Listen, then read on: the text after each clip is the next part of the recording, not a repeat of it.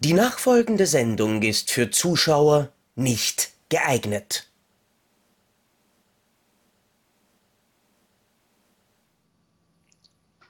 Muschi. Wir sind, wir sind heute nicht beim, beim Japan-Podcast. Also du darfst nicht einfach nur. Telefonjoker anrufen. Nein, ich finde es eigentlich relativ interessant, dass du ausnahmsweise mal mehr Haare hast als ich. Also jetzt nicht mehr, sondern längere, wobei auch mehr, weil du hast ein paar äh, in der Hand auch in diesem Ja. Fall.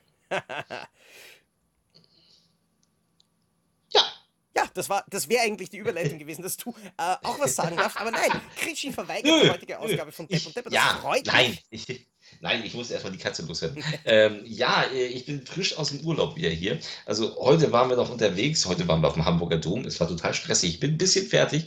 Ähm, wir werden nächste Woche tatsächlich, das möchte ich jetzt schon mal sagen, wir werden nächste Woche darüber reden, weil dann ist, glaube ich, das letzte Augustwoche, äh, die Hm? letzte Augustwoche.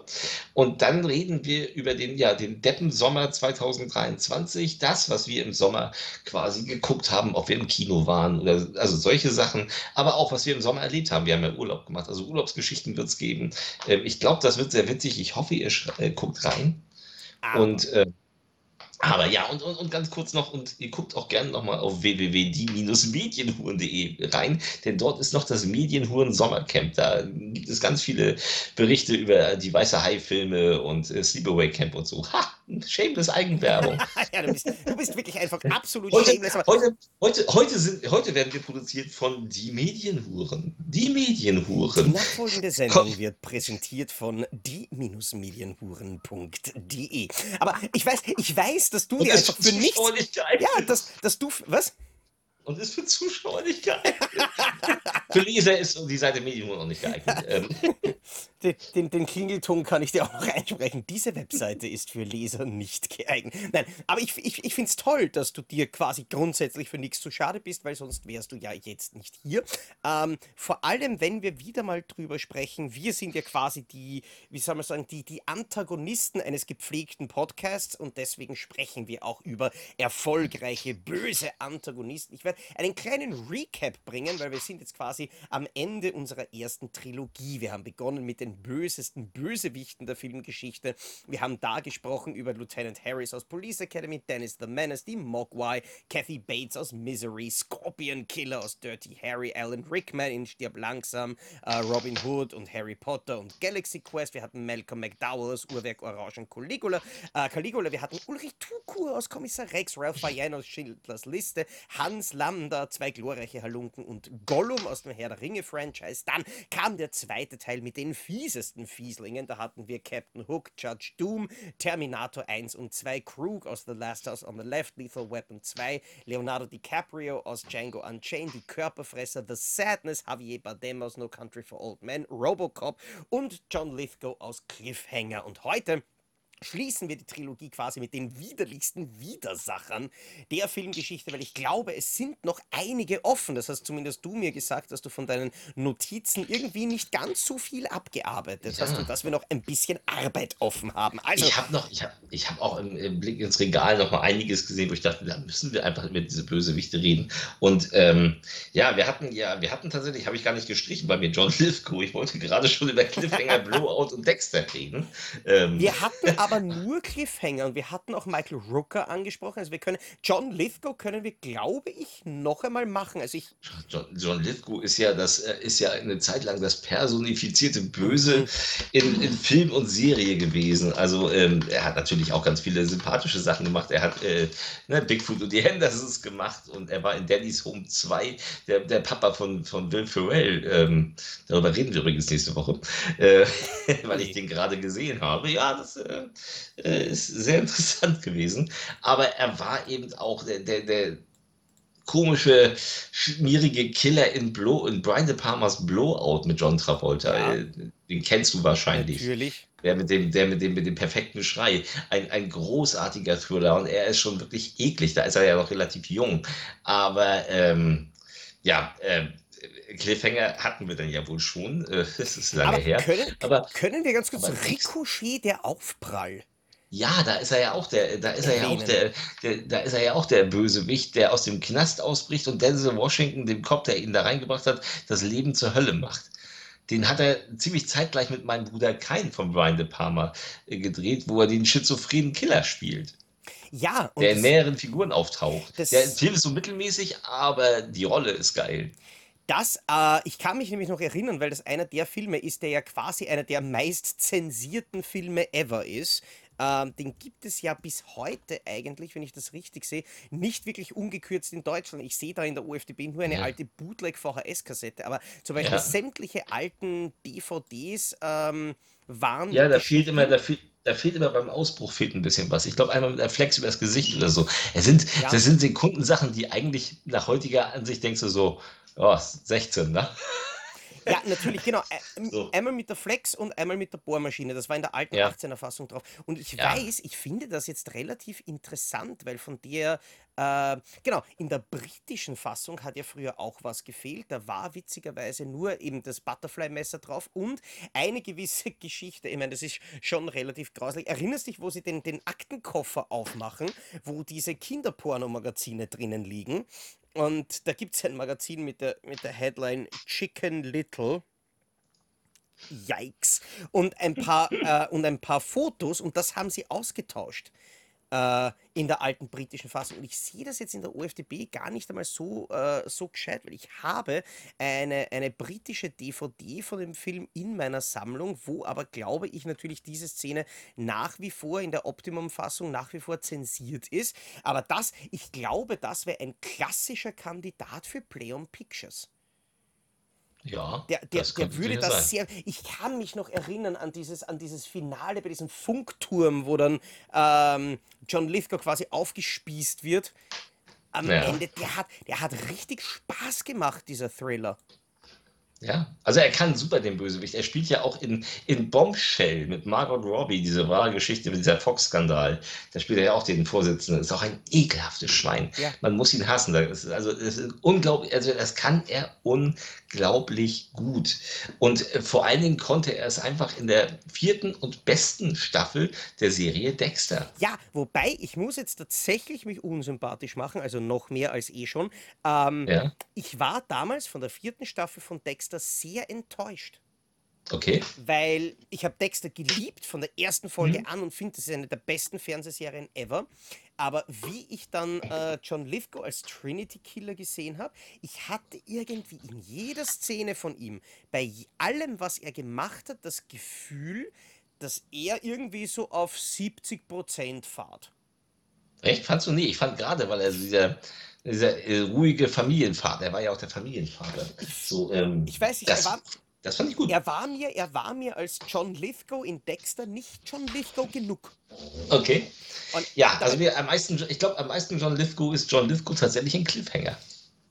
Wahrscheinlich. John Lee, äh, äh, Cliffhanger, Ricochet, ähm, ja. Das sind die, das sind die klassischen, wobei für mich, für mich die Go-To-Rolle für John Lithgow ist immer noch hinter Mond gleich links. Ich, ich liebe diese Serie einfach. Und das ist, das ist so genial, weil er halt den, den tollpatschigen Alien in der Sitcom so genau gleich genial spielen kann wie den brutalen Psychopathen.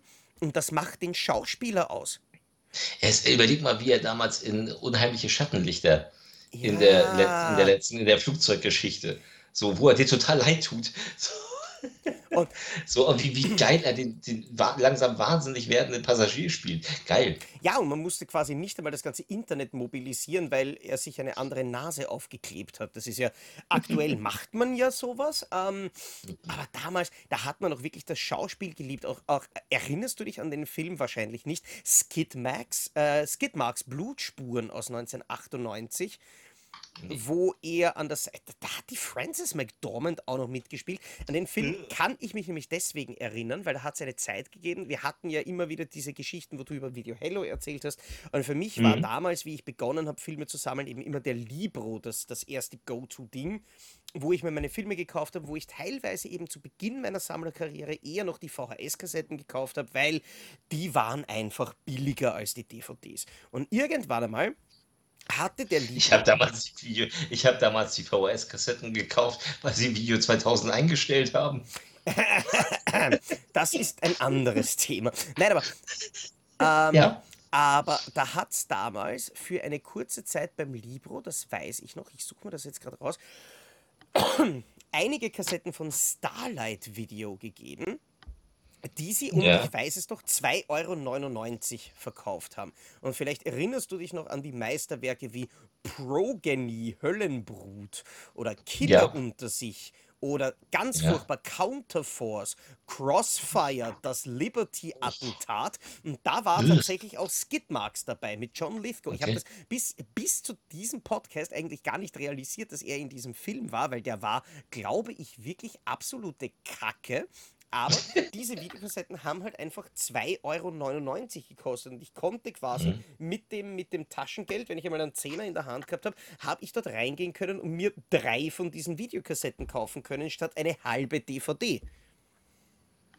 Tja, Sparmaßnahmen. Ja, äh, den Film gibt es übrigens auch bis heute nicht auf DVD, aber auf Amazon Prime kostet er 10,99. Heilige. Tja, tja.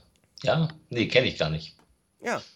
Aber John Lithgow. Was hast du denn so? Ah, Was hast du denn so? Ich habe einige interessante. Ähm, ich würde ganz gern, ich würde ganz gern ähm, mit einer beginnen, die. Kennst du diese Webseite, die sich nur dem Oh, versch- oh, oh, oh. Ah, warte, warte, warte. Lustige, Hamst Die andere. lustige Hamstervideos. Die andere, die sich nur dem verschreibt, ob der Hund überlebt. Da gibt es eine, da gibt's, glaube ich, eine Seite irgendwie so doesthedogdie.com und das ist eine Webseite, wo du Filme eingeben kannst und du siehst nur, ob der Hund, der in dem Film vorkommt, überlebt oder stirbt. Ich habe einmal äh, mit Freunden haben wir einen Horrorfilmabend gemacht und wir haben uns natürlich, die haben zu mir gesagt, hey, du bist der Film-Junkie, nimm du die Filme mit. Also gab es erst Ja. einmal Braindead als Ja. Vorspeise. Your mother ate my dog. All of it. Ja, und dann gab es als Nachspeise John Carpenters Das Ding. Äh, Und ach so. die, und die bei, der, bei der allerersten Szene schon, bitte sag mir nicht, dass der Hund stirbt. Der, der, das, war nämlich, das war nämlich blöderweise, das ist ja der Schäferhund, der dort herumrennt Aber am Anfang. Derselbe, Ja. den die auch hatten. Äh, der Ja, saß quasi okay. bei uns äh, mit auf der Couch und hat den Film mitgeschaut. Und dann du- schießen sie auf diesen Hund. Ähm, ja, äh, und die so, ich, ich will den, ich- wenn, wenn, wenn, da ein Hund stirbt, ich will diesen Film nicht sehen, ich will diesen Film nicht sehen. Deswegen nominiere ich ähm, quasi die, die, die äh, K9-Massenmörderin Cruella de Vil als wirklich geilen ähm, Widersacher. Ich meine, ich habe damals habe ich die, äh, die Zeichentrickversion als Kind wirklich Ja. gerne gesehen. Ja, es, die finde ich auch toll. aber es gab halt Ja, dann das natürlich auch äh, Glenn Close.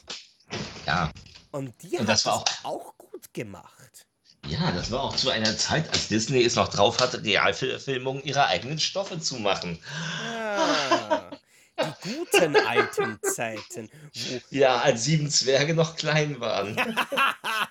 Bist du depp? Nein, ganz ehrlich, ich habe ich hab diese, diese Produktionsfotos von Sieben. Ich war, ich war ja wirklich der Erste, der, der gesagt hat, wie sie die Casting-Fotos von Ariel gepostet haben, wo ich gesagt habe: Wow, in meinen Augen ist äh, Halle Bailey das perfekte Casting für Ariel, weil wenn man sich Fotos von ihr und von der Ariel, von der Zeichentrickversion nebeneinander ansieht, die Gesichtszüge, die Gesichtsform, die Art, wie sie schaut, das ist eins zu eins gleich, nur halt zwei, drei Töne tiefer und das ist mir, muss ich wirklich sagen, scheißegal. Aber Mir ist es auch scheißegal, aber man weiß, dass das Ding ist eben, dass, dass äh, es wäre ja auch fantastisch, wenn Disney ihr den Job gegeben hätte, weil sie das perfekte Casting war. Und das Mhm. glaube ich nicht so ganz. Aber das ist im Endeffekt scheißegal. Wir reden da von einem Kinderfilm. Es ist mir doch kackegal, ob Zwerge klein, groß oder irgendwas sind. sie Ähm, heißen, sie heißen Zwerge. Ich würde sagen, das impliziert eine gewisse. vielleicht haben sie kleine Schwänze. Das werden wir Das wahrscheinlich in der Disney-Version nicht herausfinden. Aber, aber Aber, aber wieso, wieso wenn, wenn, die, wenn die verschiedene Farben und äh, auch einige Transgender sind, dann ist das doch okay, oder? nein, aber ganz, aber ganz, ganz ehrlich, bei, bei Schneewittchen. Schneeflittchen und die sieben Zwerge. Die, nein, Schnee, Schneefickchen und die sechs Zipfelzwerge hieß, Ja. hieß damals die eine DVD, die ich hatte. Ähm, aber auf jeden Fall, dass man Rachel Zegler als Snow White besetzt und dann Gal Gadot als die Evil Queen, die quasi Oh Gott, sagt, ist, wer Gal ist die ist die nicht schönste im ganzen Land? Äh, warte mal, ich Ihr würde nicht. meinen, du. Das passt.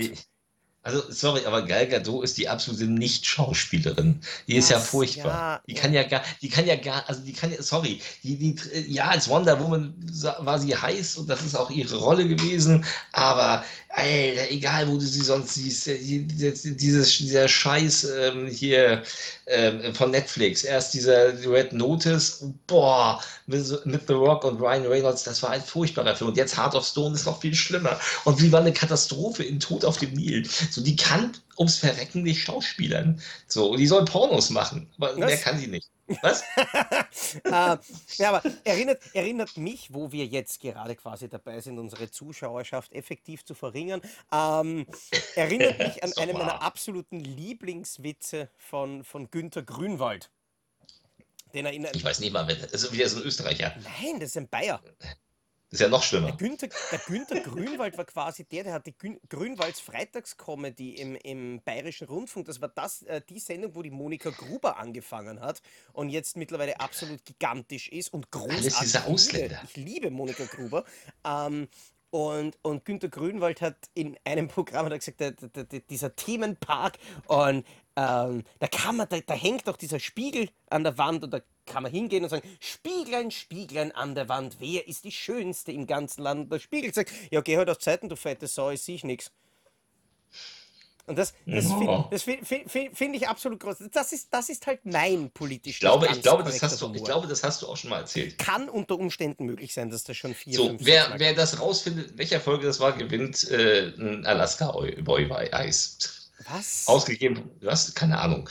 Was ist ein Alaska Boy Eis? Eis, ein, ein Alaska Boy Eis. Kennst du nicht mal Alaska Boy? Kennst du, ähm, das war das, das war das schrecklichste Wassereis meiner Kindheit. Diese Plastikschläuche mit so, mit, da meinst ist im Endeffekt gefrorenes. Nee, so ähnlich schmeckte es.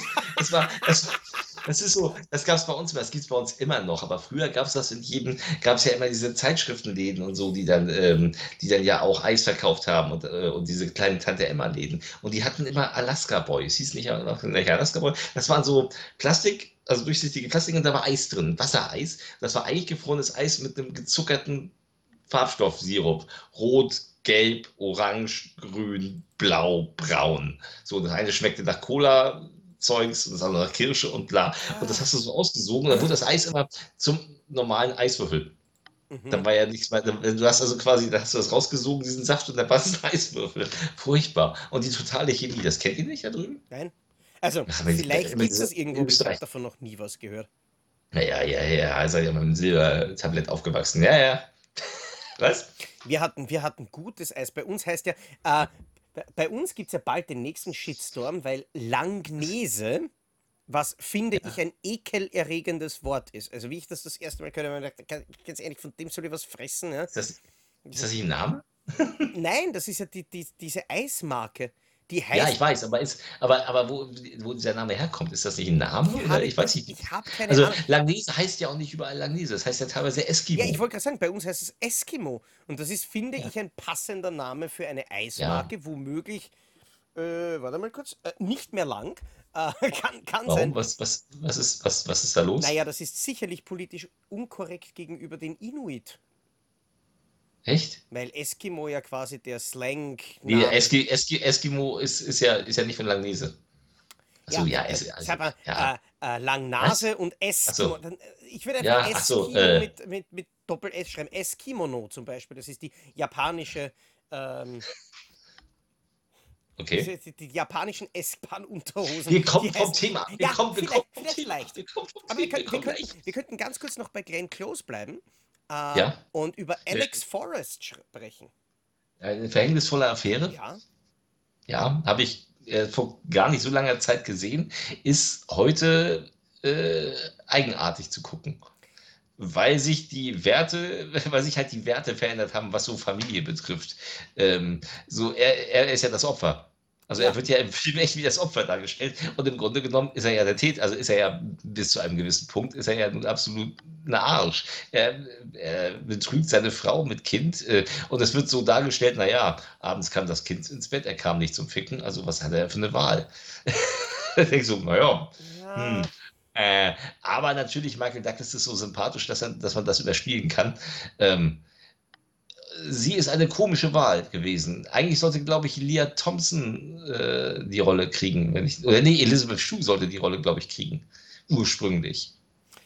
Und die ging an Glenn Close. Und Elizabeth Shue hätte ich durchaus mehr verstanden, warum äh, Michael Douglas ihr verfällt. Glenn Close, finde ich, sah immer aus wie ein nackter Fuß. Witzigerweise, dass die andere dann Schuh heißt, die den Fuß fast verdeckt hätte. ja, aber, ähm, aber äh, verstehst du, was ich meine? Ja. Ich meine, aber es ist, ist, natürlich eine tolle Schauspielerin, aber sie hat mich nie angetörnt und das war, das war eine merkwürdige Wahl. Aber ähm, ich finde, sie hat das toll gespielt und sie hat ja auch fast, ähm, sie hat, hat, ja auch fast ihrer Tochter geschadet, denn als sie das Finale nachgedreht haben mit der Badewanne, äh, wo sie reingeknallt ist, ähm, da war sie im dritten Monat schwanger und, und hat das keinem gesagt. Ups. Ja. Aber, also, hm, ist aber nichts passiert, das Kind ist ganz normal, so wie mir. Na, ich muss, ich muss aber echt sagen, ich habe ich hab mir auch zu einem gewissen Grad gedacht, wie sich dann die, die, die Handlung von, von äh, Fatal Attraction irgendwie entwickelt hat. Ich habe mir gedacht, ja, eigentlich ist der Trottel schon auch ein bisschen Silberschul. Ich glaube, spätestens ja, dann, wie sie den Hasen gekocht hat, habe ich mir gedacht, okay, langsam, langsam übertreibst du ein bisschen. Also jetzt könnte man, könnte man wieder zurück vom Gas. Es ist. Vor allem. Sie wollte, halt, sie wollte halt Mittagessen für die Familie machen. Nein, mein Gott. Das, kann, das kannst du nicht machen. Du, kann, du kannst doch nicht den Hasen der Familie kochen. Den wo ist Mucki? Häuten und dann grillen. Und wo, wo waren Mucki? die Beilagen? Das, das ja, das war das. Sie ist ja, sie ist ja, deswegen ist sie ja gegangen. Sie wollte noch einkaufen. Ja, Wir haben den Hasen zu früh vom Herd genommen. Das ist alles. Im Endeffekt ist es ein großes Missverständnis gewesen. Sie, sie wollte eigentlich sich nur kümmern. Ja, aber ich, ich, ich glaube, man kocht die Hasen dann auch nicht mit. Also ich denke, dass, ich denke, dass der Film tatsächlich, also das, der Nachdreh hat dem Film nicht gut getan. Weil im Originalende, das findet man ja auf der US-Scheibe, nicht auf der deutschen netterweise. Und man findet es aber auch auf YouTube. Im Originalende passiert das, was sie ja schon äh, von der Oper, die sie immer guckt, äh, äh, prophezeit. Sie bringt sich nämlich um und schiebt das als Mord ihm in die Schuhe. Er wird am Ende verhaftet wegen Mordes an ihr, was er nicht getan hat. Oh. So, und das ist das Ende von Fatal Attraction gewesen. Das kann man sich auf YouTube angucken. So, und das wäre das, das unspektakuläre Ende gewesen, aber es wäre ein bitteres Ende gewesen. Aber 19, ich glaube 89 oder 87, irgendwie sowas, 87, 88, 89. Ich weiß, ich war zu jung fürs Kino, habe ihn erst auf DVD, auf, auf VHS gesehen. Und ähm, war das für das Publikum halt falsch. Und sie wollten, äh, sie haben tatsächlich wohl teilweise gab es wohl Abstimmzettel. Da stand dann echt sowas drauf wie, diese blöde Sau soll verrecken. Also könnt ihr bitte äh, äh so äh, Gerechtigkeit und bla. Und äh, deswegen haben sie das Ende neu gedreht. Weil es oh, beim. Testpublikum nicht ankam. Und ich finde, das Originalende ist auch wenn es weniger spektakulär ist, wesentlich stimmiger, weil er ist ja kein, also er ist ja ein Typ, der es alles bereut, was er tut, um Gottes Willen. Und ich, ich liebe Michael Douglas für seine Rollen. Aber es wäre geiler gewesen, wenn das so gekommen wäre. Das ist so ähnlich wie bei, guck dir mal, ohne es jetzt zu spoilern, ein perfekter Mord an mit Gwyneth Paltrow und Michael Douglas und ähm, äh, äh, äh, ja, genau, Legolas, nee, hier, wie heißt er? Ähm, äh, Viggo Mortensen. Vigo Mortensen, genau. Ähm, das Hitchcock-Remake. Eigentlich ein geiler Film mit einem total enttäuschenden Finale. Wo du denkst, oh, das ist aber jetzt so der Standard-Thriller-Scheiß, den du in jedem Hand an der Wiege und äh, bla, bli, blub schon 300 Mal gesehen hast. Und dann ist auf der DVD aber Bonusende, das, das Originalende, das wesentlich anders aussieht und zwar ganz anders und dass die Figuren plötzlich alle in ein völlig anderes Licht, insbesondere die Hauptfigur äh, Gwyneth Paltrow, plötzlich gar nicht mehr so sympathisch werden lässt. Das muss man sich mal angucken. Und das wäre ein viel geileres Ende gewesen. Und es hätte dann den Namen Ein perfekter Mord. Der hätte dann sogar gepasst. Hm. Also richtig gepasst, weil es hätte den perfekten Mord gegeben. Und das muss, das ist, aber es ist nicht im Film, es ist nicht verwendet worden. Denkst du so, oh, ihr habt auf der Zielgeraden versorgt. Der Film kam ja auch nur so mittelmäßig an kann mich. Ah, ich glaube, ich, glaub, ich verwechsel ihn jetzt gerade mit dem, äh, äh, nicht dem verpeckten so, Verbrechen, sondern dem perfekten Verbrechen. Ja, ja. Das äh, äh nee, Verpeckte nee, nee. war ja Alex de la Iglesia. Nee, nee, äh, der, ein perfekter, der perfekte Mord, ein perfekter Mord, irgendwie sowas. Michael Douglas, Gwyneth Paltrow, Viggo Mortensen. Ähm, eigentlich ein guter, ein guter Standard-Thriller, der ein geiles Ende gehabt hätte, das ihn total abgehoben hätte von allen anderen. Also, das, das wäre so ein Zwielichtende gewesen, weißt du? Mhm. Wenn du Zwielicht kennst. Ja, natürlich. Richard Gere, so, wo du auch denkst, so, what? Äh, und das wäre wesentlich, dann wäre der Film auch im Gedächtnis geblieben bei den Leuten. Und so hat den jeder vergessen. Das ist ein Film, den findest du auf jeder Flohmarktschütte irgendwie für 50 Cent in der Snapper-DVD. Leider. Aber kommen wir ja. interessanterweise zu einem Film, über den wir schon einmal hier gesprochen haben, wie wir über die besten ähm, Filmbösewichte gesprochen haben. Einer, der ein bisschen ambivalent zu sehen ist. Wir hatten ähm, Schmier dich mit der Lotion ein, Baby. ja. ja? Äh, ja. Den hatten wir, aber wir hatten noch nicht den Typen, der einmal den Geiger vom Orchester gegessen hat, nur um den Klang zu verbessern. Wir hatten noch nicht den Typen, der Ray Liotta sein eigenes ah. Benimmzentrum verfüttert hat. Ja, ja. Und wir das, noch nicht Hannibal Lecter himself. Und das ist, finde ich, aber wirklich einer der, einer der perfektesten Filmbösewichte ever. Und das Problem, das, das Perfekte an diesem Bösewicht ist, dass du ihn überhaupt nicht böse empfindest. Du ja. empfindest ihn ja als total, du bist, du bist ja voll auf, du bist ja in Schweigen der Lämmer, also jetzt, wir nehmen jetzt mal die, die ähm, Anthony Hopkins-Filme einfach. Ähm, und lassen Michael Mann jetzt mal außen ja, vor, natürlich. weil ich habe ihn auch nie mal so aus dem Zettel auf dem Zettel. Ähm, aber ähm, in Schweigen der Lämmer ist er total sympathisch und du feierst das Ende, wenn er seinen eigenen Psychiater umbringen geht. So, und denkst so, wow, geil, Hannibal Lecter war cool. So, und dann kam Hannibal und ich habe, ich habe den Fehler gemacht, ich habe das Buch zuerst gelesen. Mhm. Und das Buch ist A, wesentlich härter wo, wir, wo ich dann saß und dachte, das werden die im Leben so nicht verfilmen. Haben sie auch nicht. Gerade, gerade, und das hat mich besonders am Anfang gleich genervt, ähm, es, das beginnt ja mit so einem Einsatz von Clarence Starling. Hier äh, nicht mehr gespielt von Jodie Foster, sondern von, äh, äh, äh oh Gott, wie heißt sie? Äh, Moore. Demi, äh, nicht, nicht Demi. Ähm, Julianne Moore. Julianne Moore. Julianne Moore.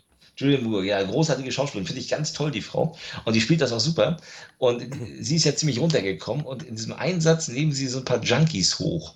Und was, äh, was du im Film nicht mitbekommst, sei es dieses Baby im Arm von dieser einen Junkie-Braut. Und die, die sie dann erschießt nachher.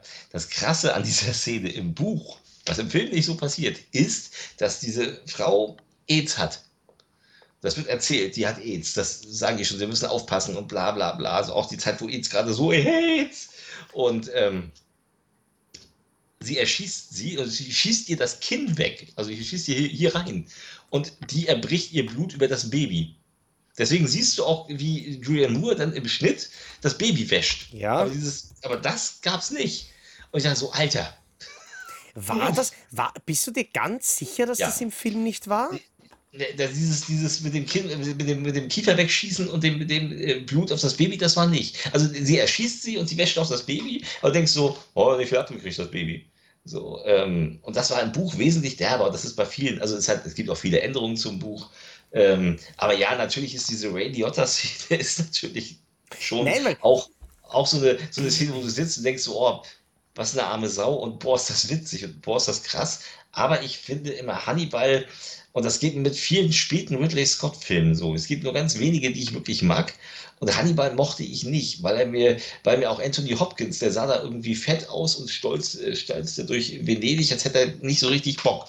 So, ich finde, er hat sogar in Roter Drache, der, der wesentlich schwächere Film ja. ist, aber der wesentlich mehr Spaß macht, auch weil er da wieder mehr Spielfreude an dieser Rolle hat. Und ich finde, Anthony Hopkins ist super, wenn er Spielfreude hat.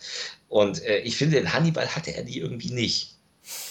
Das ist so nach dem Motto, ich glaube, er war so ein bisschen angepisst, dass Jodie Foster abgesagt hat oder so. Das sieht so aus wie so ein, das muss ich jetzt machen, weil das ermöglicht mir ganz viele andere Projekte, weil, ne, das ist ja meine Rolle, mit der ich den Oscar gewonnen habe. Ja, das kann. Aber es sah sehr, das sah sehr erzwungen für mich aus. Ja, das kann, das kann tatsächlich sehr gut sein. Es war halt, Hannibal war der, der, der erste Hannibal Lecter-Film, den ich gesehen habe und der mich deswegen ja. halt sehr beeindruckt hat. Ich habe, ich habe dann sogar irgendwann mal damit angefangen, das Buch zu lesen. Deswegen war ich jetzt gerade so überrascht ähm, wegen dieser AIDS-Geschichte, weil das wusste ich von der Geschichte mhm. mit dem AIDS und mit dem Baby. Und ich kann mich jetzt aber partout nicht das mehr erinnern. Das kann auch sein, dass es im Film erwähnt wurde. Es kann sein, dass es im Film erwähnt wurde, aber eben, das ist nicht, es ist nicht halb so derbe dargestellt. Was das ja klar war. Natürlich, sie mussten natürlich auch mit dem Rating. Also das, aber es ist so, wenn du das weißt, ich hätte das Buch nicht vorher lesen dürfen. Deswegen, das war so, no, auch schade. Sie haben es nicht so gemacht. So, der einzige Film, wo es mich nie wirklich gestört hat, war American Psycho, weil ich den Ansatz geil fand. Ja. Ne, wo sie ja auch nicht das zeigen, was im Buch steht. Das wäre auch nicht verfilmbar gewesen. Äh, Was ja. steht da im Buch? Hast du nie gelesen? Nein. Oh, du musst dir das musst du dir durchlesen. Also American Psycho, Entschuldigung, ich habe jetzt Ja, Psycho verwechselt. American Psycho Nein. war ja, war ja lange Zeit indiziert. Ja. Das, äh, ich weiß noch, wie ich in den Buchladen ging, der größte Lübeck-Weiland damals, und meinte so, ich hätte gerne American Psycho. Und die Verkäuferin guckt mir an und sagt so, Sie wissen, was das für ein Buch ist? Und ich so, ja, deswegen will ich es ja kaufen. na, Sie, na, Sie müssen es ja wissen. Und dann hat, ist sie gegangen, hat es geholt. Das war da gerade vom Index runter. So, da war ich Anfang, da war ich irgendwie 20 oder 19 oder 20. Und ich so, oh geil, das muss ich lesen. Und das ist ja auch wirklich derbe. Also es ist wirklich derbe, was da geschrieben wird. Weil er genüsslich über Seitenweise vom, vom Ausweiten von Nutten und Stahlrohr, wo dann Meerschweinchen reingejagt wird, unten rein und die Ah, er ist der, Eingeweide der, der Richard Gere-Fan. ja, aber das ist ein bisschen der alles. Ähm, Das ist ja auch eine düstere Legende. Und dann eben äh, die Eingeweide als Gelanden aufhängen und solche Sachen und dann das Kind, ein kind erstechen und dann merken, oh, das macht aber gar keinen Spaß. Und sich als Arzt ausgeben und der Mutter sagen, das hat hier keinen Sinn mehr. so, das haben sie sich im Film alles nicht getraut. Das wäre auch so, als hätte den Filmton auch komplett kaputt gemacht. Muss ich sagen. Es wäre auch sicher niemals durch irgendeine Zensurinstanz durchgekommen. Nein, nein. Lucio Fulci präsentiert American Psycho. Herzlichen Glückwunsch. Ich weiß nicht einmal, ob sich Nach einem Drehbuch von das- Jude Apatow. Ja, George Eastman spielt die Hauptrolle. Fuck. Also ganz ehrlich, so, so wie ich das jetzt gerade durchgedacht habe, würde ich das gerne sehen. Ja, absolut. Wir müssen eine KI beauftragen, diesen Film zu drehen. Bitte Ähm, nicht. Nein, bitte nicht, auf gar keinen Fall. Ähm, ich habe noch was, was, ähm, was mich in meiner Jugend ein Bösewicht. Wir gehen wieder zu, wir gehen nach Cliffhanger zu Stallone nochmal. Ja. Zu einem Film, der ein ziemlicher Flop war, den ich aber in meiner Jugend schon immer sehr geliebt habe. Ich habe ihn nicht im Kino gucken können, weil er ab 18 war und ich war 14. Und dann kam er auf Video raus und Klassenkamerad hat mir den gleich gegeben und ich habe den am Samstagvormittag angeguckt und ich habe mir am Samstagnachmittag und ich habe mir am Samstagabend angeguckt. Und die Rede ist nämlich von Lock Up. Aha. Überleben ist alles mit Warden Drumgool. Donald Sutherland ist ein widerliches Schwein in Lockup.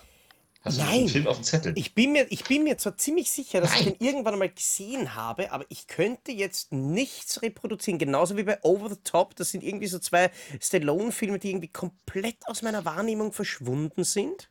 Das ist, ist ja ist ja, ist ja beides so eine, so eine Ja. Canon, so eine Canon-Geschichte. Ich glaube, ich glaube auch, äh, dass das hier Canon war. Und ähm, ja, nee, Karolko war es. Das war Karolko Pictures sogar. Also es war, war sogar First Class. Und der Film ist ja völlig aufwendig gemacht. Die haben ja tatsächlich im echten Knast gedreht. Und du siehst als Statisten auch viele echte, harte Jungs, die auch da teilweise wegen Mordes einsaßen. Und die das so, zwischen denen sie das da gedreht haben. Also diese Footballspielnummer, da war Stallone Angst und Bange, als sie das gedreht haben. Weil ein paar Statisten waren Knackis. So, aber egal, also, äh, geile, geile Kulisse. Und es ist, ähm, Stallone ist ja, ist ja irgendwie so ein Autodieb, der irgendwie, ne, er hat nur noch äh, sechs Monate abzusitzen und seine Freundin Dalan Flügel, die übrigens mittlerweile leider schon lange an Krebs verstorben ist, äh, sehr schade, ähm, die, äh, die wartet auf ihn draußen und dann wird er nachts plötzlich umgesiedelt in einen Knast, der äh, das letzte Drecksloch ist, wo nur die übelsten Typen äh, drin sind. Und zwar, weil der Direktor das für gesorgt hat, Donald Sutherland Warden Drumgool. Und Warden Drumgool heißt nämlich damals, ähm, als der Ziehvater von Stallone starb, ist Stallone aus dem, Kna aus dem, äh, aus dem Knast ausgebrochen. Er hatte, ähm, also, also er wollte zur Beerdigung von dem und äh, noch ins Krankenbett und er hat ihn nicht gehen lassen, deswegen brach er aus und deswegen musste Drumgool wurde versetzt. Und jetzt will er sich an ihm rächen. Und das Ding ist geil weil diese Knastatmosphäre total geil ist und das hat eine geile, äh, geile Besetzung. Du hast den jungen Tom Sizemore als, als Knacki, Mhm. ne? also als er, noch, als, er noch, als er noch schlank war. Äh, Du hast Donald Sutherland, du hast Frank McRae, den, den Schreihals-Detective Lieutenant aus Last Action Hero und nur 48 Stunden, hast du hier in der Rolle eines, äh, eines Mitinsassen, der super sympathisch spielt, auch leider nicht mehr unter. Und Sunny Lantham ist der, ist der böse Handlanger. Shink, Sunny Lantham kennst du ja als, als Indianer Predator. aus, ähm, Ja. aus äh, Predator, Predator und aus nur 48 Stunden. So, wo er ja auch den Bösen mitspielte, neben James Remar. Und ähm, geile Besetzung, geiler Film, macht unglaublich Spaß. Und ähm, Ja, ein junger, ein relativ junger Danny Trejo rennt auch äh, im Hintergrund ein paar Mal rum. Na, ich glaube, den, ich glaube, den. Aber keine, keine bedeutende Rolle. Aber es ist ein guter Film und, ähm, und es ist eben dieses Schikanieren und äh, von Donald Sutherland, der so einen Bürstenschnitt hat, also so eine Schnauze, er sieht schon richtig aus. Es ist großartig. Also er ist wirklich eine ganz miese Sau und das macht äh, unglaublich Spaß, ihm dabei zuzugucken. Sutherland ist sowieso das immer ist eine es. Aber Darf ich, darf ich dich kurz animieren ähm, für, die, für die nächste Überleitung? Animier mich. Da, da, da, da. Ja? Da, da, da, da. Da, da, da, da. Da, da, da, da. Da, da, da, da. Da, da, da, da. Und wer schnippt am besten mit den Fingern? Thanos. Relativ effektiv. Nein, tatsächlich glaube ich einer der besten Comicbook-Villains ja. aller Zeiten. Weil das, weil das, was mich bei Thanos so fasziniert, ist, dass die, ähm, die Comicbook-Villains sind meistens so austauschbar. Also entweder, äh, ich habe hier ein experimentelles Serum, ich darf es an niemandem ausprobieren. Ja. Oh nein, ich werde jetzt blöd. Oh, oh ich mutiere ja? zum. Ich habe, ich habe ja. meine Teleportationskammer ja, vorher nicht überprüft und dann ist vielleicht eine Scheißhausfliege reingeflogen. Nein, die, meisten sind halt Idioten. Aber äh, was für mich einen genialen Bösewicht ausmacht, ist, dass der, äh, dass der auch einen Plan hat. Etwas, das du zwar nicht gut findest, aber zumindest nachvollziehen kann. Das, ja, du kannst, du kannst verstehen, du, ganz ehrlich, wenn, wenn, wenn die so. Hälfte der Menschheit das Doppelte an Glück haben kann, dann ist es ja quasi Win-Win für alle. Weil die einen sind glücklicher und die anderen wissen es nicht mehr, weil die haben sich ja in Staub aufgelöst. Und ja. die ja. Art, aber wie, wie Thanos vorgeht und vor allem, er ist auch wirklich gut gespielt. Ja, ist er auch. Aber ja. das ist auch, Josh Brolin ist ja auch super. Ja, so, ähm, der bringt ja auch wirklich viel in diese halb animierte Figur rein. Ich muss auch sagen, dass ich bei dem ersten Infinity War damals wirklich mit offenem Mund mhm. im Kino gesessen habe mit dem Ende und dachte, wow, mhm. das ist ja mal geil. So, der ganze, der ganze Film ist in sich total stimmig. Das Zusammenspiel der, der Avengers stimmt dort äh, mehr als beim zweiten, der nicht so gut war. Eher so wieder wie beim ersten, den ich auch sehr gut fand. Also den ersten, wenn wir jetzt nur die Avengers-Filme nehmen, finde ich den ersten super als Einleitung. Wir ja gerade. Habe ich, hab ich damals gefeiert. Ich fand den zweiten so. Und den dritten fand ich toll. Also auch mit dieser großen Schlacht. Und habe mich total gefreut auf den vierten. Dachte, jetzt kommt, das, jetzt kommt der Endkampf. Der kam dann auch und war dann so, ja, ähm, für meine Frau war es die Hölle, weil sie kannte nur einen Teil der, der Marvel-Filme und wusste immer gar nicht so, weil die ja durch alle Filme zurückreisen. Wer sind denn die alle? So, die war völlig lost in diesem Film. Und ich dachte auch so, ja, das war ja auch im Endeffekt, ist, ist der, der vierte war für mich eine ganz herbe Enttäuschung, auch weil es eigentlich nur Fanservice war. Jetzt zeigen wir nochmal Robert Redford, dann fahren wir nochmal dahin und dann müssen wir den nochmal einbauen. Ich fand den weniger stimmig und ich fand vor allen Dingen mal abgesehen natürlich von dem Ende, ja, das Ende ist natürlich toll. Und das Ende war aber auch so, das, das, das fand ich auch so doof, weil ich bin ins Kino gegangen und dachte so, ich weiß genau, wer sich opfern wird, weil in der Presse schon lange stand, hm, hm, hm, hat keine Lust mehr. Also man kann ja, glaube ich, sagen, dass Robert Downey Jr., der ist, der nachher alle rettet, indem er sich opfert. Und ähm, ist ja nicht der Einzige, der stirbt. Aber man hatte schon ein halbes Jahr vorher, ja, Robert Downey will aus der Rolle raus, ja, was wird das wohl bedeuten? So, hm, ne? wird er einfach nur in die Karibik fahren und sich zur Ruhe setzen? Wahrscheinlich nicht, er wird also sterben. Und das, das fand ich wenig überraschend. Und ich fand auch, dass dieses Finale, wo auch wieder die computeranimierten Massen von links und die computeranimierten Massen von rechts, war nochmal exakt das gleiche wie im Film davor, bis auf diesen Climax am Ende eben, den ich gut fand. Ähm, und der hat mich dann doch eher gelangweilt. Und ähm, alles, was danach kam, hat mich dann auch, also bis auf die Spider-Man-Filme, die ich beide noch sehr gut fand. Und ich fand dann auch so Shang-Chi, fand ich okay. Aber sie hätten nach Thanos echt und das sagen ja viele, ich bin nicht der Einzige, aber ich finde, sie hätten da echt erstmal erstmal für zwei, drei Jahre einen Schlussstrich ziehen sollen und dann langsam wieder anlaufen lassen. Das, was sie da machen, diese Ausschlachtung auf Disney Plus mit den ganzen Serien und so und, äh, und, und ein Film nach dem anderen und du musst du, dann werden zehn Effektefirmen werden pro Film engagiert und es werden drei Filme wurden auf einmal äh, produziert, wo dann das eine das Drehbuch wieder ändern musste, weil es sonst nicht zum anderen Film passte. Und da stand sich alles im Weg und die wurden immer beschissener. Also ja, ich weiß, Fans finden das auch noch ganz toll und können auch Ant-Man 3 feiern und bla. Aber, Ja, nein, da bin ich, da bin ich genau bei dir. Das war ja, selbst Ubisoft hat irgendwann einmal gesagt, ja, passt ein Assassin's Creed pro Jahr. Das wird dann irgendwann einmal kacke, nachdem sie halt die meisten Sachen unfertig veröffentlicht haben. Das ist ja witzigerweise, ähm, diese Bugfixes bei den Playstation-Spielen, das sind wir ja gewohnt, dass es dann die Day-One-Patches gibt und wenn das Teil rauskommt, kannst du gleich nochmal 20 Gigabyte overladen, damit du das Spiel dann halt einmal wirklich spielen kannst. Mittlerweile gibt es den Scheiß ja auch für Filme dass sie die Filme in unfertigen Fassungen Ja. in die Kinos bringen äh, und dann irgendwann einmal drauf gehen, ah, warte mal, der Effekt hat nicht funktioniert, das hat nicht funktioniert, ja, warte, das korrigieren wir nach und dann liefern sie die Fassungen nach. Was ja jetzt aktuell ganz viele Leute ärgert, falls du diesen äh, diese Diskussion mitbekommen hast um den, den neuesten Spider-Man, den animierten.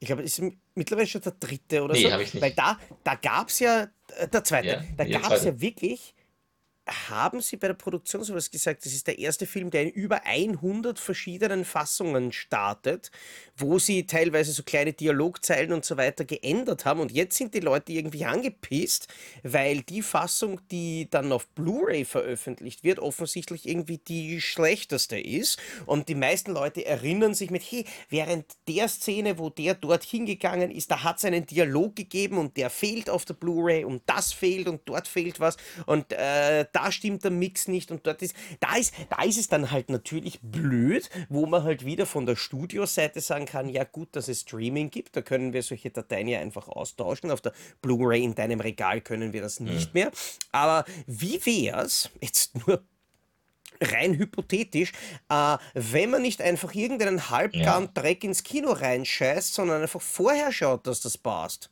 Ich meine, ja, was, was meinst du, wie das jetzt in den nächsten Monaten ja, wird mit, naja dem- mit gut, jetzt, jetzt, jetzt ist es ja noch wurscht.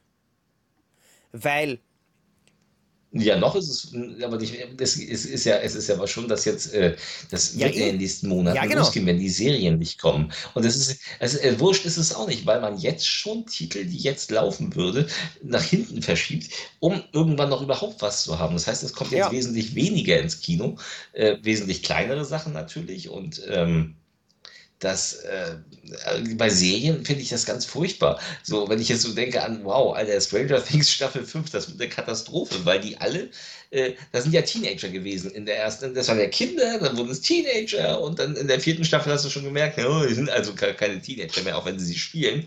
Und beim nächsten Mal, ähm, ich weiß, dass sie einen Zeitsprung machen wollten, aber der muss immer größer werden, weil die sind ja alle Ja, wirklich jetzt erwachsen. So, und äh, das ist ja nicht das, was So- sie geplant haben, so lange zu warten. Mittlerweile haben die ersten ja, Schauspieler auch keine so, Lust so, mehr so auf wie die das Serie. weitergeht, wie So. sich das entwickelt, weil ich glaube nicht, dass die, die Gesprächsbereitschaft sich da irgendwie ein bisschen verändert hat. Ich glaube, bis sie dann weiterdrehen können bei Stranger Things, können es nur fünf Rollatoren bestellen. Ja, Aber ja. Na, das wohl nicht, aber ähm, nein, also das ist, äh, das wird uns noch in ganz große Bedrängnis geben, wenn sie nicht bald, und sie müssen, weil die Streamingdienste werden, also sie werden sich zumindest mit den Streamingdiensten wahrscheinlich einigen, weil die brauchen den Content. So, die Kinos sind denen ja scheißegal. So den Verleihern auch. Ähm, das ist das Problem. Die Kinos werden darunter richtig wieder leiden. Die haben unter Mhm. Corona total gelitten. So, da ist ja, dieser sind ja, davon haben ja die Streamingdienste haben ja, ne, äh, irgendwelche äh, Schwurbler würden sagen, die Streamingdienste haben Corona erfunden, damit sie also ganz ehrlich, so unwahrscheinlich Äh. ist das gar ähm, Nein, ähm, aber das, ähm, äh, und jetzt, wenn das passiert, Also ganz ehrlich, wenn ich irgendeinen Twist schaffe, dass ähm. ich Disney Plus die Schuld an Corona geben kann, ich sofort dabei. Nein. Ähm, Disney ja, das, das auch ist ja eben das Geile. Und das ist halt das, was diese ganzen, äh, man verzeihe mir den Ausdruck, Streaming-Trotteln nicht verstehen. Du hast nichts in Ja, der weiß. Hand und du gibst mehr oder Nein. weniger deine Unterhaltung komplett in die Hand von jemand Fremden. Und Disney So als wenn du, so als wenn du dir einen Podcast Naja gut, das hast du ja anhörst. zumindest dann doch freiwillig entschieden. Und man muss auch wirklich sagen, wir zwei, Wer weiß, vielleicht gibt es Leute, die gefesselt sind und geknebelt. du du hörst meinst, dir du meinst so wie bei Kentucky Fried Movie, so wie, wie der Typ, äh, Ja, zeig ihm eine Folge und dann, nein! Na, ähm, wir, wir sind aber zumindest so fair und verlangen kein Geld für den Scheiß, den wir hier machen. Würden wir auch Ja. nicht bekommen. Ähm, ich habe einen Film, den ich vor einigen Monaten mit meinen Kindern geguckt habe, also auch mit meiner Frau und meinen Kindern, äh, wo ich dachte, jetzt sind sie alt genug. Klar, jetzt sind sie alt genug. Ich habe mit meiner Tochter gestern Abend Hellraiser Oh. geguckt, den meine ich aber nicht. Hoffentlich. Ja, fand sie gut. Hat ihr Spaß gemacht. Ja, hat ihr Spaß gemacht. Ähm, und sie so, der war damals geschnitten, warum das denn? Ich so, "Hm. Wieso hatten der jetzt eine andere Stimme, weil sie es nachsynchronisieren mussten? Warum war das denn geschnitten? Mhm. Das weiß ich auch nicht. Weil ja auch Dialoge, weil ja auch Dialoge fehlten. Nein, ein anderer, ein, ein Psychothriller, wo ich lange Zeit natürlich gewartet habe, bis sie alt genug sind, weil das sehr verstörend sein kann, weil es dort Mami und Papi geben, die kurz vor der Scheidung stehen und weil das Mädchen äh, kurz vor ihren ersten sexuellen Erfahrungen steht äh, und puh, das zu verkraften, was man da sieht, äh, ist ein Film mit Juliette, mit einer jungen Juliette Ah. Lewis, mit den Altstars Robert Mitchum und Gregory Peck, die im Original die Hauptrolle spielten, der ein Köder für die Bestie hieß und äh, Nick Nolte und Robert De Niro, der gerade 80 geworden ist, äh, in Martin Scorseses genialem Mhm. Remake Hab der Angst. Und Robert De Niros eine seiner geilsten ja. Leistungen, Das war richtig böse. Das Ding ist, das ist, ich habe den damals, das war so geil. Ich habe den das erste Mal gesehen mit einem äh, ehemaligen Klassenkamerad. Da hatten wir unser erstes Klassentreffen nach einem Jahr und äh, waren nur beim Italiener essen. Das war relativ zeitig zu Ende und ähm, das war irgendwie Hochsommer und ich meinte zu ihm auch, komm, lass mal noch mal zum Kino gehen. Äh, und dann lief da Cup der Angst. Ich so, komm, dann lass mal reingehen, holen uns ein Bier und gucken uns Cup der Angst an. Alter, es waren irgendwie 30 Grad draußen, auch abends noch. Es war tierisch warm. Natürlich waren da keine 30 mehr. Und ich habe im Kino im Finale gefroren wenn, diese, wenn, sie auf dem Hausboot sind und äh, das, der Regen peitscht rum und ich habe gefroren. Äh, und der ganze Film ist total beunruhigend gemacht und ähm, wow, Max Cady kommt aus dem Knast, um das ganz kurz zu erzählen. Robert De Niro ist Max Cady, ein brutaler Kerl, der wegen äh, Vergewaltigung im Zuchthaus aus, wegen brutaler Vergewaltigung, er hat das Mädchen auch ganz schlimm misshandelt. Und ähm, sein Anwalt, ähm, Sam Bowden, gespielt von Nick Nolte, der gerade Eheprobleme mit Jessica Lange hat äh, und mit seiner Teenie-Tochter Juliette Lewis Probleme, die gerade beim Kiffen erwischt wurde, der hat damals Beweise äh, verschwinden lassen, damit er ähm, damit er verhaftet wird, damit, damit er verurteilt wird und mehrere Jahre sitzt. Äh, Und Max Cady war ein Analphabet. Er konnte aber dann später, er hat im Knast lesen gelernt und hat das rausgefunden, dass er ihn beschissen hat und will jetzt Vergeltung. Und das ist ein so, es ist ein ruhiger, ein, es, es, es, es, es beginnt mit leichtem Psychoterror, wie er sitzt im Kino vor ihnen und lacht die ganze Zeit ganz so. der Zigarre raucht. und ähm, kauft plötzlich, äh, bezahlt plötzlich vom, vom Weiten das Eis, sitzt auf dem, auf dem Dach des Gartens und es wird immer schlimmer. Und es eskaliert ganz heftig nachher. Und es ist ein wirklich unglaublich guter und äh, ja, Martin Scorsese, als er wirklich noch Wucht hatte im Inszenieren. Ich finde ja, dass ich bin gespannt, ob der neue jetzt auch wieder richtig gut wird. Aber auch da fand ich in den letzten Jahren war Luft nach oben. Und das Ding hier ist ein beklemmender, geiler Psychothriller äh, mit dieser mit der geilen Musik aus dem Original von äh, Bernard Herrmann. Das wirklich ähm, uh, äh, Gänsehaut ver Mhm. verursacht. Ja, äh, Das ja, ist alles, was ja, du dazu nein, sagen kannst. Ähm, das an Kap der Angst kann ich mich erinnern. Den habe ich, den habe ich tatsächlich ähm, der Miss Zocki auch gezeigt in der Robert De Niro Fassung und das ist, das ist ein Power Duell. Das ist, das ist ein Duell der genialen Ja. Schauspieler, wie, wie die Ah, ja, genau. Wie die, wie die voneinander leben, das ist Uah. ähnlich, ähm, weil mir der jetzt gerade einfällt, ähm, wie hat der geheißen mit Michael Keaton? Fremde Schatten oder irgend sowas? Äh, wo er in. mit, mit, mit, äh, mit Matthew Modine und ähm, ähm, äh, hier die Ex von Don Johnson. Ah, Ja, genau. Melanie Ähm, Griffin. Das ist halt, das ist halt einfach, wenn, wenn, wenn ein Schauspieler sowas so geil tragen kann und du einfach, nämlich du einfach als Ja. Zuschauer alleine deswegen die Spannung funktioniert, weil du einfach nicht wissen kannst, wie es weitergeht. Was, was, was fällt dem Trottel als nächstes ein?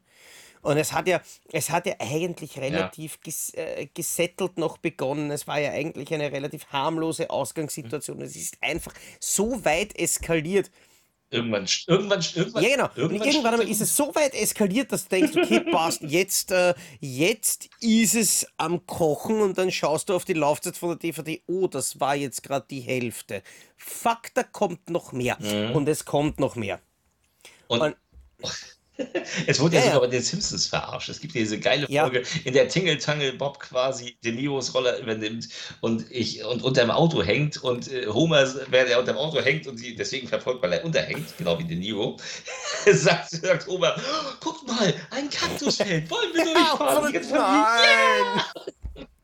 Wobei, wobei ich glaube, mein tatsächlicher absoluter Lieblingsgag von den Simpsons ist immer noch der, ich glaube, der ist eh aus derselben Folge, wo er dann aufsteht ähm, und dann einen Schritt geht und dann knallt ihm der Rechen ins Gesicht und er geht noch einen Schritt, puff, noch einen Ja, Schritt, glaub, ja. puff, noch einen Schritt, puff, noch einen Schritt, puff. Und das, ja, und das, glaube, es das wird Folge, tatsächlich ja. so lange gespielt, dass man sich fast denken könnte, man schaut eine Folge Family Guy. äh, und, es, und es war einfach geil. Ja, ja, also wie gesagt, ähm, das ist wirklich ein Scorsese, wow, das ist, ähm, und Scorsese hat ja nun tolle Filme wie Goodfellas und Casino und so gedreht, aber das Ding hier hat mir wirklich ein bisschen Angst damals auch gemacht. Also ich fand das wirklich bedrohlich und ich finde es auch jetzt bedrohlich, wenn du eine Teenager-Tochter hast und dann siehst, wie er sie in der Schule in diesem Theaterraum alleine aufsucht. Und dann denkst du, oh, oh, ne? Es gibt keinen Wobei, Grund apropos zwischen. schlechte Väter, ähm, wie wär's mit dem schlechtesten Vater der Filmgeschichte? Ich habe noch gar keinen Film gemacht. Doch, doch, du hast, du hast sehr Doch, viele gemacht. Aber äh, wie wär's, wie wär's mit einem Ja, Vater, der nicht mitbekommen hat, dass offensichtlich seine zwei Kinder miteinander schnackseln, beziehungsweise ähm, der seinem Sohn einen Arm abgehackt hat? Darth Vader! Ach, der! Ja. Ja, ich meine, es ist, es ist klischeehaft, Ja. es, ist, es ist eigentlich nur Name-Dropping. Man hat schon so viel über, über Star Wars und Darth Vader gere äh, geredet, aber man, man, man darf, finde ich, wir haben es jetzt wirklich fast drei Folgen über die besten Filmbösewichte geschafft, ohne über Darth Vader zu sprechen. Und es ist einfach nicht fair, weil auch wenn es natürlich wesentlich coolere Leistungen gibt, es ist ein geiler Charakter.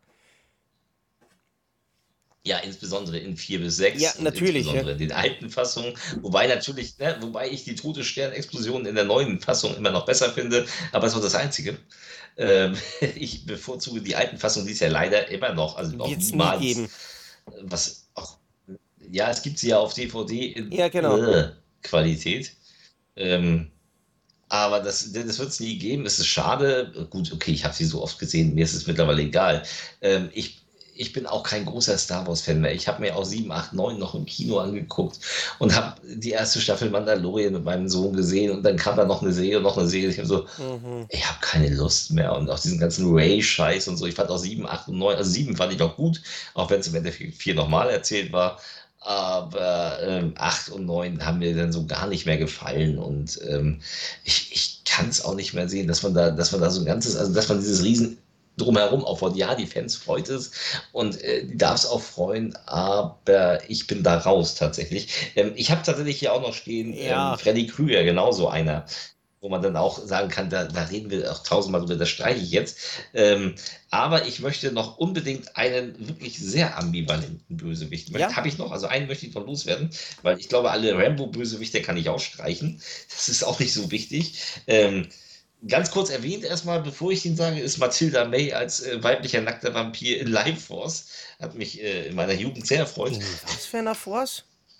Das ist Life Force von Tobi Hooper. Ah, Leitforce. Ich habe jetzt gerade Leinfurz verstanden und habe gedacht, was? Live, live, live, ja, live, live, live, genau. live Furz von Tobi Hooper mit Mathilda May als äh, weiblicher nackter Vampir fand ich immer einen tollen Bösewicht. Aber nein, ich meine was Anspruchsvolles, was, äh, was mich auch im Kino damals extrem beeindruckt hat, während ich in der ersten Reihe im, im kleinen Rumpelkino in Lübeck, das es nicht mehr gibt, äh, direkt vor der Box sitzend und die Leinwand begann äh, links oben von mir, äh, wo zwei Stunden 15 Minuten ausharren musste, aber einen der geilsten äh, West Western meines Lebens gesehen habe, Mhm. nämlich Erbarmungslos.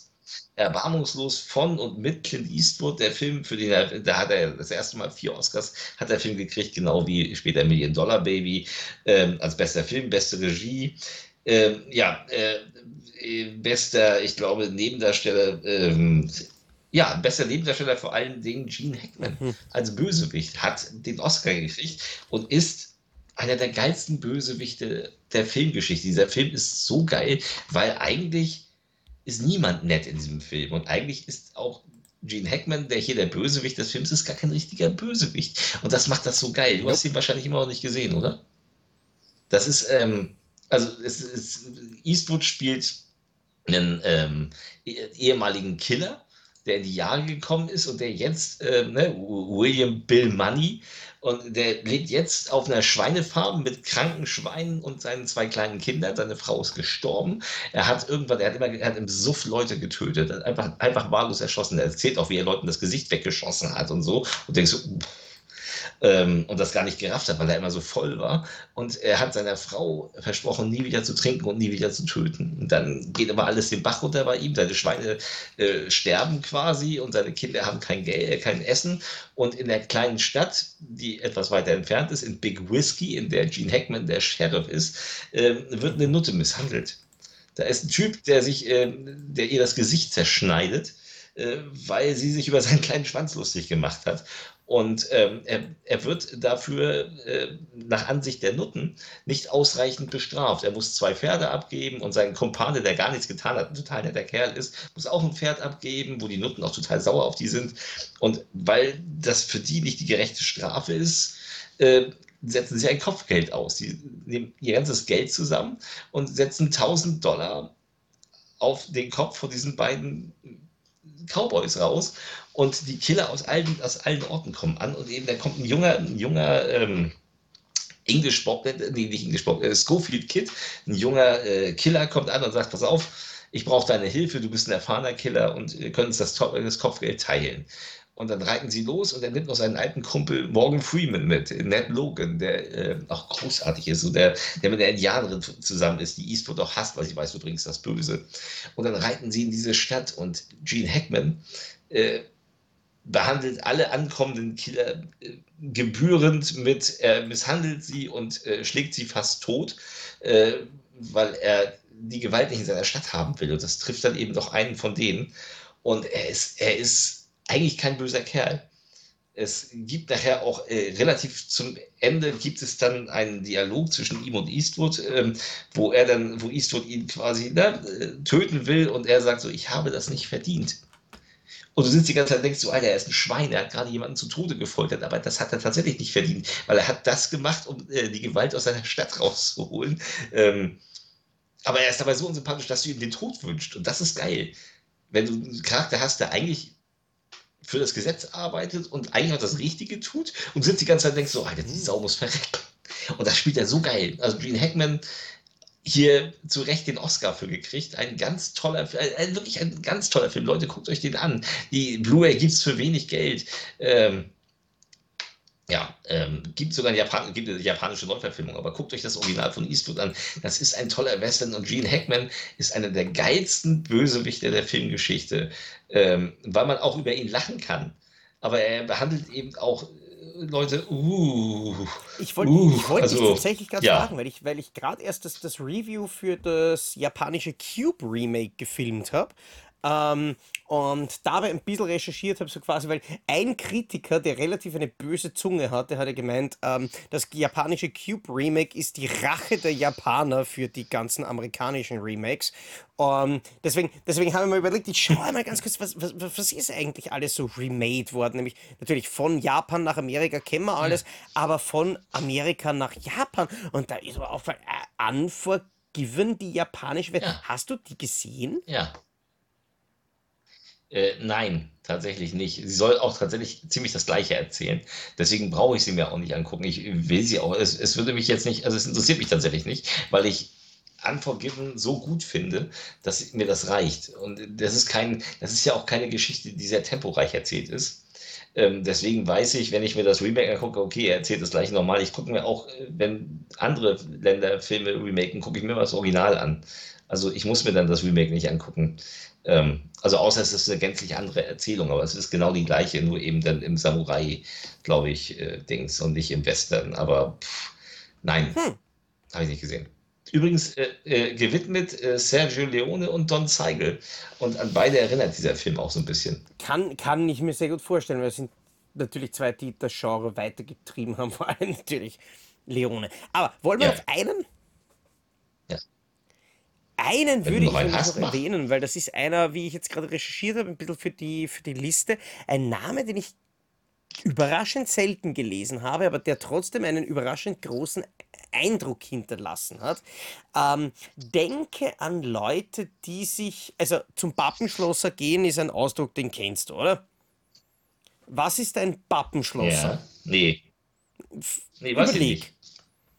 Ich komme aus Wien und ich ich sage nicht, dir, also- heute geh einmal zum Pappenschlosser.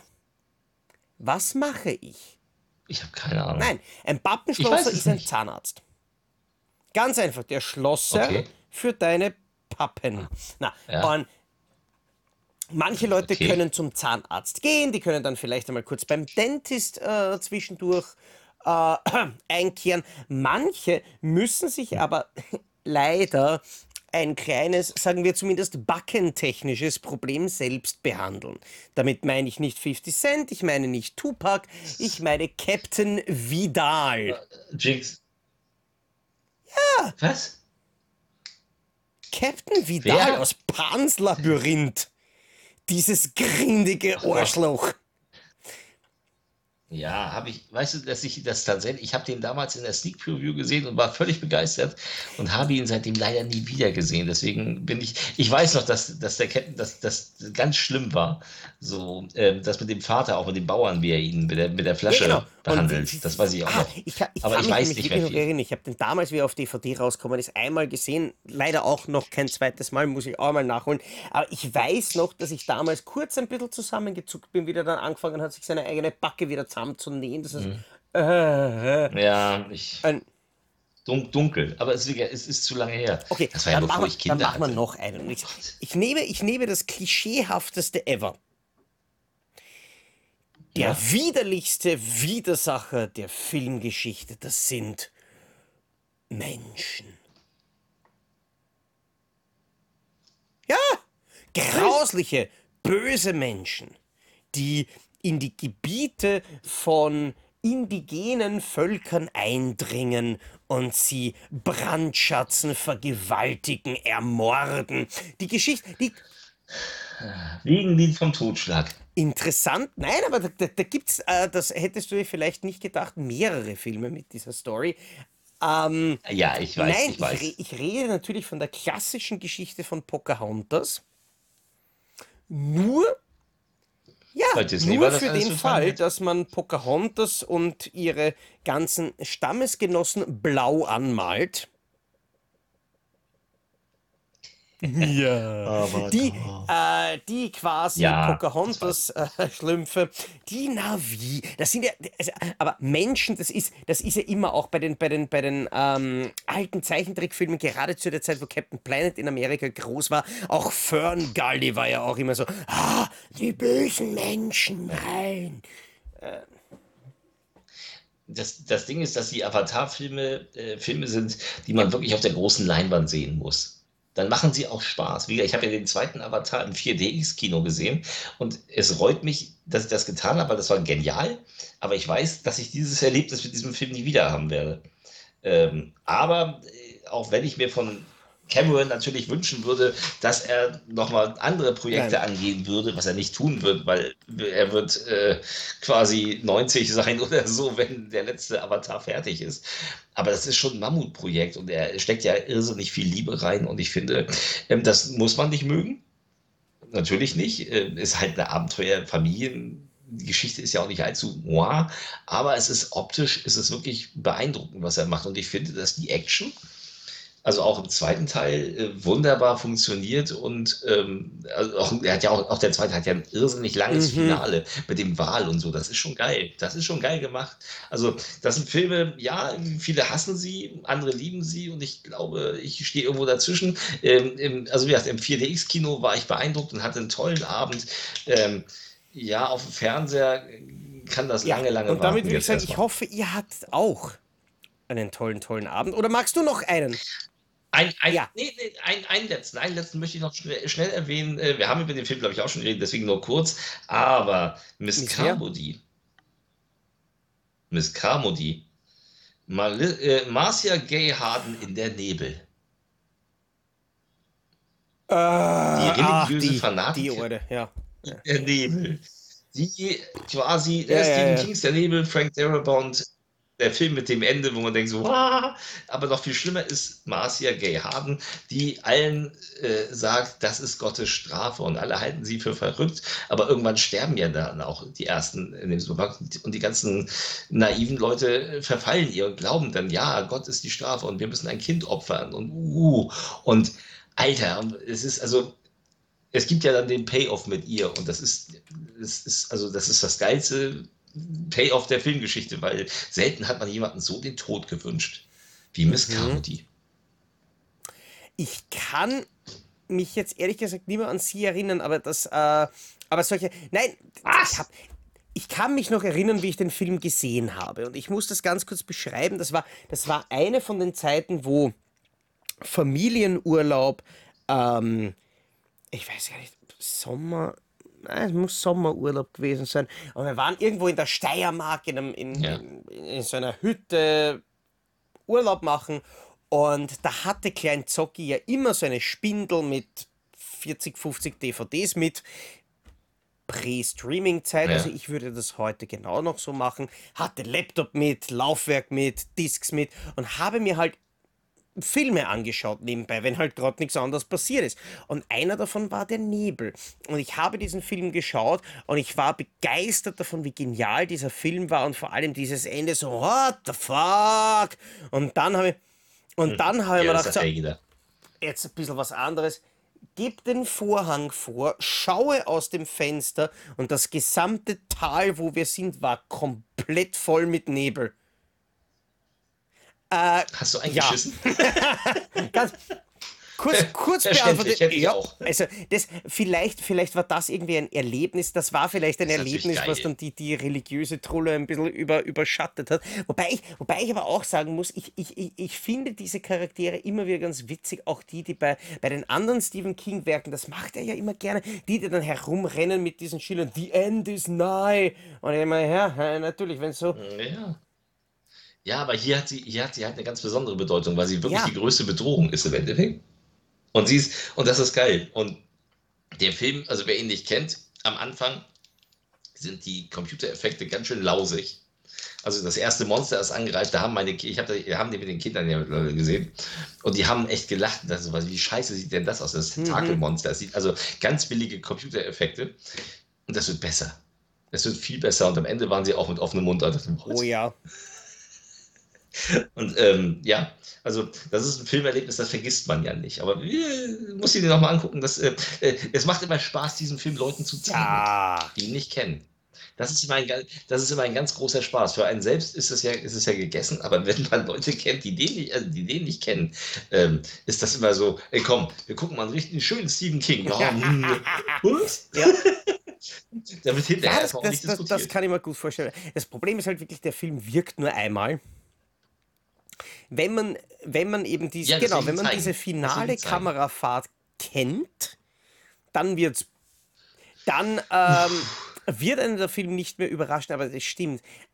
Alleine 90 Minuten Leuten dabei zuzuschauen, äh, auf den Film zu reagieren und sich da zu denken, ja, ist ja eh nix, ist ja eh wurscht, ja, die Alte geht mir am Arsch, oder, ja, die, eh, also diese Effekte, das ist irgendwie nicht. Bis dann diese finale Kamerafahrt kommt, und alles- kann ich mir, kann ich mir sehr gut vorstellen. Ja. Und geil ist, wenn du den guckst, musst du auch achten, wie viele Walking Dead Gesichter du da siehst. Weil die halbe Besetzung aus The Ja. Walking Dead Season 1 Und ist da. äh, ich glaube, es ist auch ein ganz, ganz, ganz brauchbarer Film für doesthedogdie.com, weil ich glaube, es kommt keiner vor. nee, ich glaube auch nicht. Weiß ich jetzt aber nicht. Nee, ich glaube kein Hund. Nee, Hund ist nicht. Hm, schade. Ähm, Habe hab ich dir schon einmal die, die Geschichte erzählt, wo so ein, so ein, so ein kleines, ähm, junges, liebes Mädchen zu mir gekommen ist und mich gefragt hat, was magst du eigentlich mehr, Katzen oder Hunde? Und ich drauf gesagt habe, es wurscht, schmeckt beides gleich. Und dann hat sie dich geheiratet? Hey. Nein, gehasst. Na, komm mal. Komisch. Willst du mir sagen, Ja, dass deine Frau dich nicht hasst? Nein, nein, keine Sorge, die ist, die ist nicht gestört. Die hasst mich schon noch. In diesem Sinne, ihr habt uns genug gehasst für eine Woche, hasst uns aber bitte definitiv nächste Woche wieder. Donnerstag 16.30 Uhr auf allen Ja. gängigen Plattformen, Die die uns die noch nicht verbannt haben, wo wir darüber sprechen, was wir uns im Sommer angetan haben. Da gibt es auf jeden Fall ein paar hocherotische Geschichten. Oder? Hm. Naja. Schauen wir mal, also, vielleicht gibt es hocherotische Geschichten. Ich, ich habe eine, ich habe, ich habe exklusive Hochzeitsgeschichten. Also alles andere als erotisch. In diesem Sinne, wir sehen uns in zwei Wochen wieder bei der übernächsten Folge von Depp und Depper. Die nächste wird blöd. ähm, das war's für heute. Danke fürs Zuschauen. Bis zum nächsten Mal und ciao.